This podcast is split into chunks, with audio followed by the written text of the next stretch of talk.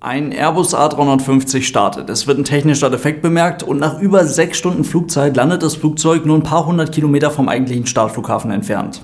Wieso macht man das denn? Sprechen wir mal ausführlich drüber. Viel Spaß!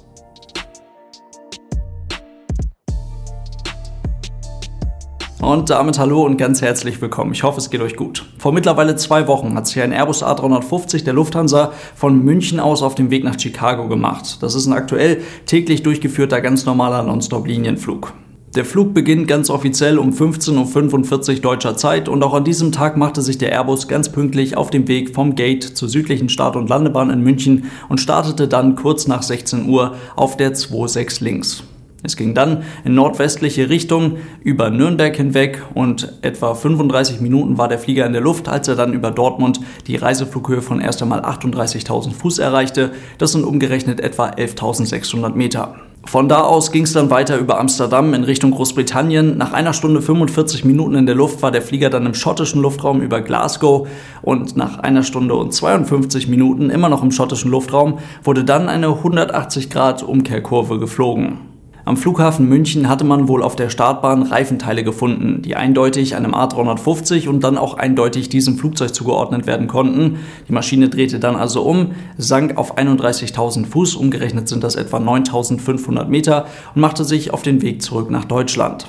Nach drei Stunden und 20 Minuten in der Luft überflog der A350 dann am Flughafen Köln die Start- und Landebahn 3-2 rechts in einem sogenannten Low Pass, also in einem tiefen Überflug, stieg danach dann aber wieder auf eine Flughöhe von 19.000 Fuß, das sind umgerechnet etwa 5.800 Meter und kreiste dann eigentlich mehr oder weniger quer durch Süddeutschland, lässt sich nicht so wirklich erkennen, was man da irgendwie vorhatte. Dann wurden sechs Warteschleifen, sechs volle Warteschleifen über Dinkelsbühl geflogen, bis sich die Maschine dann nach fünf Stunden und 45 Minuten in der Luft auf den Weg nach Frankfurt machte. Dort landete der A350 dann auf der 25 Center, auf der mittleren großen langen Start- und Landebahn am Frankfurter Flughafen und das nach 6 Stunden und 15 Minuten in der Luft um 22.20 Uhr deutscher Zeit. Wir versuchen jetzt mal konkret nachzuvollziehen, wie so etwas zustande kommen kann. Ganz wichtig dabei, wir saßen nicht mit im Cockpit, ich habe mich auch nicht mit irgendjemandem aus der Besatzung unterhalten, ich kenne auch nur die Informationen, die zu diesem Flug ganz normal öffentlich zugänglich sind. Es geht ja also nicht darum, irgendetwas zu bewerten, ob irgendetwas an irgendeiner Stelle richtig oder falsch gemacht wurde, das können wir alles nicht beurteilen. Ganz wichtig. Aber wir können diesen Flug trotzdem als Muster und als Lehrbeispiel benutzen. Wir fangen ganz vorne an. Noch in der Parkposition am Flughafen München wird der A350 bereits mehrfach von irgendwelchen Leuten überprüft. Die Lufthansa Technik schaut sich das Flugzeug vor dem Abflug definitiv noch einmal an, mit einem ganz besonderen Augenmerk auf Triebwerke und Fahrwerk. Ein Pilot oder eine Pilotin läuft vor dem Start, übrigens vor jedem Start, in Form des sogenannten Outside-Checks bzw. Exterior Walkarounds, wie es ganz richtig heißt, einmal um das Flugzeug herum und schaut sich dort ebenfalls mit besonderem Augenmerk auf Reifen und Triebwerke das Flugzeug an. Und auch der Ramp Agent, der mit seinem dazugehörigen Team die Maschine am Boden betreut und für die Abfertigung des Flugzeuges verantwortlich ist, schaut vor dem Pushback, also vor dem Zurückdrücken des Flugzeuges aus der Parkposition, noch einmal um das Flugzeug außen herum. Auch hier gilt also schon eine möglichst hohe Redundanz. Oder im Käsescheibenmodell von James Reason gesprochen, hier gibt es einfach eine ganze Menge Käsescheiben hintereinander, die eben dafür sorgen, dass mögliche Fehler schnellstmöglich erkannt werden, behoben werden und das Flugzeug damit eben nicht in die Luft geht. Eine Beschädigung an einem der Reifen hat man hier offensichtlich nicht festgestellt. Höchstwahrscheinlich, weil es diese Beschädigung zu diesem Zeitpunkt eben noch gar nicht gab. Wenn eine Beschädigung an einem Flugzeugreifen auftritt, dann passiert das meist beim Rollen oder logischerweise beim Start oder der Landung. Also in den Phasen, in denen die Reifen des Flugzeuges maximal belastet werden. Das ist beim Rollen tatsächlich sogar meist noch etwas schlimmer als bei Start und Landung. Der Airbus A350 bei Lufthansa müsste, soweit ich weiß, mit einer Bridgestone-Bereifung unterwegs sein. Die acht Reifen am Hauptfahrwerk sind dabei 1,40 Meter hoch, 53 cm breit und sitzen auf einer 23 Zoll Felge. Wie bei eurem SQ7, Leute. Naja, die Reifen vorne am Nose Gear, die sind immer noch immerhin 1 Meter und 5 Zentimeter hoch, 39,5 Zentimeter breit und sitzen auf einer 16 Zoll Felge. Damit so ein Flugzeugreifen überhaupt so belastbar werden kann, wie er sein muss, wird er mit richtig ordentlich Druck beaufschlagt. Auf den A350 Reifen gehen maximal 263 psi. Umgerechnet sind das ungefähr 18 bar. Normal ist bei einem Flugzeugreifen dann aber Druck zwischen 14 und 16 bar. Das Ganze ist gefüllt mit Stickstoff. 120 Kilogramm ist allein so ein Reifen vom Hauptfahrwerk schwer. Und wichtig ist dann noch eine Geschwindigkeitsbegrenzung. Die liegt bei diesem Bridgestone A350 Reifen bei 235 Meilen pro Stunde. Umgerechnet sind das etwa 380 Kilometer pro Stunde. Ja, sind schon ganz schöne Brecher. Die Teile bekommen, wenn sie nach 120 bis 180 Starts und Landungen, mal mehr, mal weniger, keine Ahnung, je nachdem, wie sie benutzt werden, meist eine neue Lauffläche und können dann wieder auf das Flugzeug zurück. Die Dinger halten echt was aus und einfach so platzen tun die auch nicht. Aber einer der Gründe dafür, warum so ein Flugzeugreifen nicht wie ein Autoreifen solche Profilblöcke hat, ist eben, dass diese bei den hohen Geschwindigkeiten und bei den hohen Belastungen bei Start und Landung herausbrechen könnten und damit das Flugzeug oder natürlich auch den Reifen weiter beschädigen könnten. Aber jetzt stellt euch nur mal vor, so ein vollbeladener A350 mit maximalem Abfluggewicht rollt da ganz entspannt am Münchner Flughafen mal eben vier Kilometer zur Start- und Landebahn. Schön eng um die Kurven immer herum und sowas. Das kann für das nicht lenkbare Hauptfahrwerk und die daran befestigten Reifen echt eine ganz ordentliche Belastung sein. Und dann kann es eben dazu kommen, dass, je nachdem wie diese Kurven gefahren werden, die Reifen ziemlich tiefe Risse bekommen können. Und zwar quer zur Rollrichtung. Diese tiefen Risse in der Oberfläche können mal auch entstehen, wenn man das Ding immer mal wieder in die Bahn stanzt. Klare Sache. Aber sie können auch entstehen, wenn man zum Beispiel über auf der Bahn befindliche Teile, über irgendwelche Fremdkörper drüber rollt. Deswegen ist es ja auch so wichtig, dass da definitiv nichts liegen bleibt. Nicht nur, dass man das irgendwie hochschleudern könnte, sondern auch, weil es wirklich extreme Beschädigungen am Reifen verursachen kann. Und dann entstehen ja quasi wieder diese Profilblöcke, die dann eben bei hohen Geschwindigkeiten herausbrechen können, das Flugzeug treffen können, den Reifen beschädigen können und so weiter. Die Reifenhersteller sind logischerweise spätestens seit dem Concorde-Unglück, in dem herumfliegende Reifenteile beim Start eine entscheidende Rolle gespielt haben, drauf und dran, dafür zu sorgen, dass Reifenteile eben nicht einfach so durch die Gegend fliegen, beziehungsweise dass herausbrechende Profilblöcke oder herausbrechende Reifenteile eben nicht direkt die ganze Lauffläche des Reifens mitnehmen oder vielleicht eben sogar den Reifen zum Platzen bringen. Ganz verhindern lässt sich das logischerweise nicht. Was genau da jetzt beim Start des A350 in München passierte, das wissen wir logischerweise nicht. Allerdings wurden wirklich kurz nach dem Start der Maschine Reifenteile auf der Start- und Landebahn gefunden. Start- und Landebahn werden in sehr regelmäßigen Abständen kontrolliert und die Meldungen über entsprechende Reifenteile oder vielleicht sogar Teile eines Flugzeuges, die werden logischerweise sofort weitergegeben und erreichen dann entweder über die Flugsicherung oder aber über die Firma selbst, welche logischerweise auch informiert wird, dann die Besatzung der jeweiligen Maschine. Die erste Reaktion darauf ist dann erstmal das Überprüfen der Systeme des Flugzeuges. Also man nutzt die Quellen, die man zur Verfügung hat im Flieger. Das ist logischerweise nicht mal eben rechts ranfahren und sich anschauen, wie der Reifen aussieht. Aber der A350 verfügt über ein sogenanntes Tire Pressure Indication System. Das ist einfach nur ein wahnsinnig cooler Name für eine Reifendruckkontrolle. Die meldet sich halt, wenn der Druck in einem der Reifen oder in mehreren Reifen nicht mehr stimmt. Und das ist dann eben ein Hinweis oder kann ein Hinweis auf einen beschädigten Reifen sein.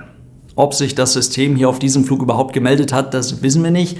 Und wir wissen auch nicht, ob der Druck aus dem Reifen überhaupt draußen war. Anscheinend war es nicht, aber so wirklich klare Informationen konnte ich dazu nicht finden.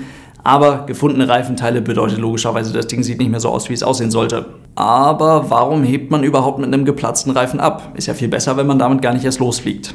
Ganz so einfach ist es logischerweise nicht. Ein wirklich geplatzter und damit zerstörter Reifen macht sich während des Startlaufs definitiv bemerkbar. Also das Flugzeug zieht dann ganz klar in eine Richtung und ist nicht mehr so leicht kontrollierbar. Das möchte man ungern mit in die Luft nehmen.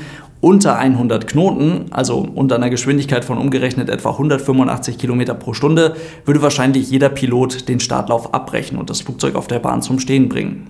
Über 100 Knoten, also im Highspeed-Bereich, ist das dann aber wieder was anderes über dieser Grenze und je dichter man an die Entscheidungsgeschwindigkeit V1 kommt, also an die Geschwindigkeit, bis zu welcher ein Start sicher abgebrochen werden kann und darüber hinaus sowieso, ist die Sache mit dem Startabbruch mit einem geplatzten Reifen nicht mehr ganz so eindeutig. Denn mit einem oder mehreren beschädigten Reifen, das weiß man in der Situation ja gar nicht unbedingt, lässt sich das Flugzeug logischerweise nicht mehr so gut bremsen, wie es eigentlich bremsen sollte. Und auch die Richtungskontrolle ist dann logischerweise nicht mehr so einfach. Das heißt, es besteht durchaus eine Gefahr, dass die Maschine über die Bahn hinausrutscht oder vielleicht sogar noch seitlich von der Bahn abkommt. Doppelt scheiße. Deswegen nimmt man so einen beschädigten Reifen dann je nach Situation logischerweise, in München mit 4000 Meter Bahn vielleicht nicht unbedingt, aber je nach Situation kann es dann schlauer sein, so einen kaputten Reifen mit in die Luft zu nehmen, eine Runde zu drehen und dann mit einem leichteren Flugzeug für die Landung wieder die komplette Länge der Start- und Landebahn zur Verfügung zu haben. Oder aber, und das halte ich hier für die wahrscheinlichste Option, man bekommt da vorne gar nicht mit, dass sich da hinten gerade langsam ein Reifen selbst zerlegt. Vor allem, wenn er eben nicht platzt. Naja, gut, aber dann halt zur nächsten Frage. Dann ist man in der Luft und bekommt ziemlich zügig die Meldung, dass man dort Reifenteile vom Flugzeug gefunden hat, in dem man gerade drin sitzt. Warum fliegt man dann erst einmal bis Schottland? Wann genau die Cockpit-Besatzung die Meldung über die gefundenen Reifenteile bekommen hat, das wissen wir logischerweise nicht, aber ich gehe mal nicht davon aus, so wie es in einigen Artikeln steht, dass sie das erst über Schottland nach einer Stunde und 45 Minuten in der Luft bekommen haben und dann direkt mal einen Haken geschlagen haben. Aber vielleicht erinnert ihr euch an das, was wir in einem der letzten Videos schon mal besprochen haben. Dort haben wir über das Entscheidungsfindungsmodell Vordeck gesprochen und über sogenannte Canned Decisions, also vorgefertigte Entscheidungen, die man für den Fall der Fälle während des Reisefluges die ganze Zeit quasi im Regal stehen hat und dann einfach nur rausnehmen muss. Und ich habe da ja auch schon gesagt, bei dem Thema hat jeder so ein bisschen seine Vorlieben. Ich versuche das Ganze immer zu unterteilen in zeitkritisch, zeitunkritisch und medizinischer Notfall. Bei einem Feuer an Bord zeitkritisch, knüppelt man das Ding wahrscheinlich auf die nächstbeste 1500 Meter Bahn, die man finden kann. Bei dem medizinischen Notfall sollte es im Idealfall auch einigermaßen schnell gehen, aber wenn es geht, sollte man das Flugzeug logischerweise auch halbwegs in der Zivilisation runterbringen, damit dem Betroffenen dann auch geholfen werden kann. Und bei einem nicht wirklich definierbaren technischen Fehler, wie hier zum Beispiel der Geschichte mit dem vielleicht, vielleicht nicht geplatzten Reifen, da hat man vor allem mit Langstreckensprit in den Tragflächen erst einmal eigentlich eine ganze Menge Zeit. Und das ist jetzt wichtig. Brennt das Flugzeug, dann wird so ein Vordeck gezwungenermaßen ziemlich kurz. Man nimmt die nächste passende Entscheidung. Der Flughafen hat 2000 Meter Bahn, ILS, kommen wir da rein, ja, okay, hin da. Bei einem zeitunkritischen Fehler sucht man allerdings die wirklich beste Entscheidung. Und dann kommen bei einem Vordeck nicht nur eine ganze Menge Optionen dazu, Weiterflug zum Zielflughafen, Rückkehr zum Startflughafen, vielleicht fliegen wir nochmal zu einem ganz anderen Platz, der aber vielleicht in irgendeiner Form besser sein könnte, sondern neben den üblichen Fakten wie Bahnlänge, Wetter und Anflugssystem kommen noch eine ganze Menge weitere Punkte dazu. Erst einmal geht es logischerweise um die Sicherheit. Wo finden wir die wirklich längste Bahn? Wo finden wir die wirklich beste Bahn? Wo finden wir das wirklich beste Anflugssystem? Wo finden wir das wirklich beste Wetter? Und dann kommen auch noch ein paar operationelle Punkte dazu.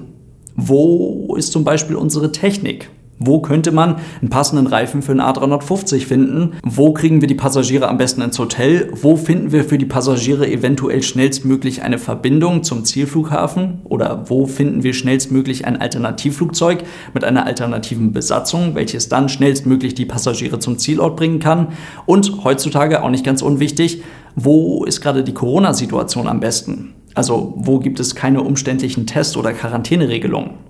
Es klingt irgendwie alles ziemlich banal, aber das sind ja Punkte, für die hat man Zeit, mit denen kann man sich beschäftigen. Und diese ganzen Fragen beantwortet die Cockpit-Besatzung logischerweise nicht einfach nur alleine, sondern im ständigen Austausch mit der Firma, also mit der operationellen Zentrale der Lufthansa in diesem Fall und auch mit der Technik, in diesem Fall mit der Lufthansa-Technik, ja, mit der Wartung, wo die das Flugzeug haben möchten, wo die das am besten wieder fit machen können. Und das dann eben zum Beispiel alles über Satellitentelefon oder über ARCAS, also über Textnachrichten. Und um all diese Fragen bestmöglich zu beantworten, braucht man jetzt halt erstmal eine ganze Menge Zeit. Und Zeit hat man ja, ist ja kein Problem. Hat man ja alles in Form von Treibstoff in den Tanks.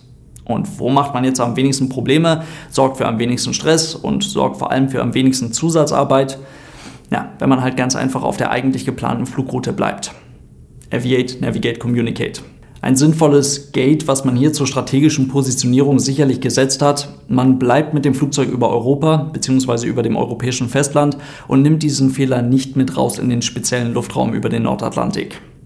Und dann arbeitet man sich halt voran. Vom Entschluss zur Rückkehr über den Sinkflug in einen Luftraum, in dem man niemanden stört, über den Low Pass in Köln, wo man jemand draufschauen kann, wo es noch hell war und wo man halt eben, wenn man da mal eben einen Low Pass macht, nicht den halben Luftverkehr in Deutschland lahmlegen muss. Alles, um weitere Facts für die Entscheidungsfindung zu bekommen. Weiter zum Treibstoffverbrennen nach Süddeutschland. Nicht nur, um die Maschine unter das maximale Landegewicht zu bekommen, sondern auch, um das Flugzeug darüber hinaus ganz einfach leichter zu machen, um die dann benötigte Landedistanz was ja durchaus ein Thema werden kann mit einem beschädigten Reifen, weiter zu verringern, also die Safety Margin zu erhöhen. Der Airbus A350 kann, wenn er mit dem entsprechenden System ausgestattet ist, eigentlich auch Fuel dumpen, also Treibstoff ablassen, um möglichst zügig unter das maximale Landegewicht zu kommen. Lufthansa A350 sind mit diesem System allerdings nicht ausgestattet. Das heißt, sie müssen den Treibstoff verbrennen, um unter das maximale Landegewicht zu kommen. Oder aber sie müssen oberhalb des maximalen Landegewichts landen, was auch möglich ist in einem solchen Fall aber natürlich dann wieder entsprechend mit geringeren Safety Margins verbunden ist. Man geht dann nochmal gewissenhaft durch alle entsprechenden Checklisten und auch Einträge in den Handbüchern des Flugzeuges zu diesem Thema, damit man einfach ein vollumfängliches Bild davon bekommt, was einen jetzt gleich bei der Landung mit einem beschädigten Fahrwerk erwarten könnte. Das ist in den Handbüchern recht empfindliches und sehr großes Thema, weil Fehler am Fahrwerk logischerweise sehr vielfältig sein können und damit auch sehr empfindlich sein können und sicherheitsrelevant sind. Man entscheidet sich für oder gegen die Vorbereitung der Kabine, verbunden mit genauen Anweisungen für die Passagiere. Und dann landet man nicht in München, weil dort aufgrund von Bauarbeiten zum aktuellen Zeitpunkt die Nordbahn geschlossen ist, also die 08 links bzw. die 26 rechts ist nicht verfügbar. Müsste man dann mit dem A350 mit dem wie auch immer beschädigten Fahrwerk auf der einzig verbleibenden Start- und Landebahn stehen bleiben, dann wäre damit der Flughafen für diesen Tag entweder komplett geschlossen oder aber zumindest eine ganze Weile blockiert. Dazu meldete der Flughafen München auch Regen, was die Landedistanz deutlich verlängert, vor allem mit einem beschädigten Fahrwerk. Und sie meldeten Gewitterwolken in der Umgebung, was man ja auch nicht unbedingt haben möchte, wenn man es vermeiden kann. Also ging es nach Frankfurt, dort war es einfach bewölkt, auf die Landebahn 25 Center, die mittlere große Start- und Landebahn am Frankfurter Flughafen, 4000 Meter lang, 60 Meter breit, Instrumentenlandesystem wahrscheinlich die beste Start- und Landebahn Deutschlands. Es ist die Lufthansa Homebase, es ist ein Technikstandort der Lufthansa. Es gibt eine ganze Menge verfügbare Hotels für die Passagiere. Ein Ersatzflugzeug ist dort nicht schwer zu bekommen, eine Ersatzcrew ebenso. Die stand wahrscheinlich ziemlich zügig für den nächsten Tag bereit. Kurzum, für diesen Abend war es einfach die beste Entscheidung. Und das ist hier das Allerwichtigste. Man hätte an diesem Abend eine ganze Menge gute Entscheidungen treffen können. Aber das ist ja nicht der Ansatz, welcher in der Luftfahrt verfolgt werden sollte. Man hatte Zeit für die beste Entscheidung, also hat man die beste Entscheidung gesucht und auch ausgeführt. Was genau jetzt mit diesem A350 ist, keine Ahnung. Das Ding wurde anscheinend drei Tage später wieder zurück nach München geflogen. Wann das Ding dann wieder eingesetzt wird, keine Ahnung. Ob man es jetzt gerade einfach nicht braucht oder ob da irgendwas Größeres zu reparieren ist, ist mit dem Carbonflugzeug ja immer so ein bisschen tricky. Wissen wir nicht, ist auch eigentlich egal. Ich denke mal, das Wichtigste für diesen Fall ist jetzt klar geworden. Damit soll es das heute gewesen sein. Vielen lieben Dank fürs Zuhören. Ich hoffe, es waren wieder ein paar spannende Infos für euch mit dabei und ihr konntet ein bisschen was lernen. Falls ihr das Ganze unterstützen wollt, denkt dran, es gibt Aeronews Germany logischerweise noch auf YouTube und falls ihr diese Podcast-Version des Ganzen unterstützen wollt, dafür gibt es auch eine Patreon-Seite. Vielen Dank für euren großartigen Support, Leute. Bis zum nächsten Mal und tschüss.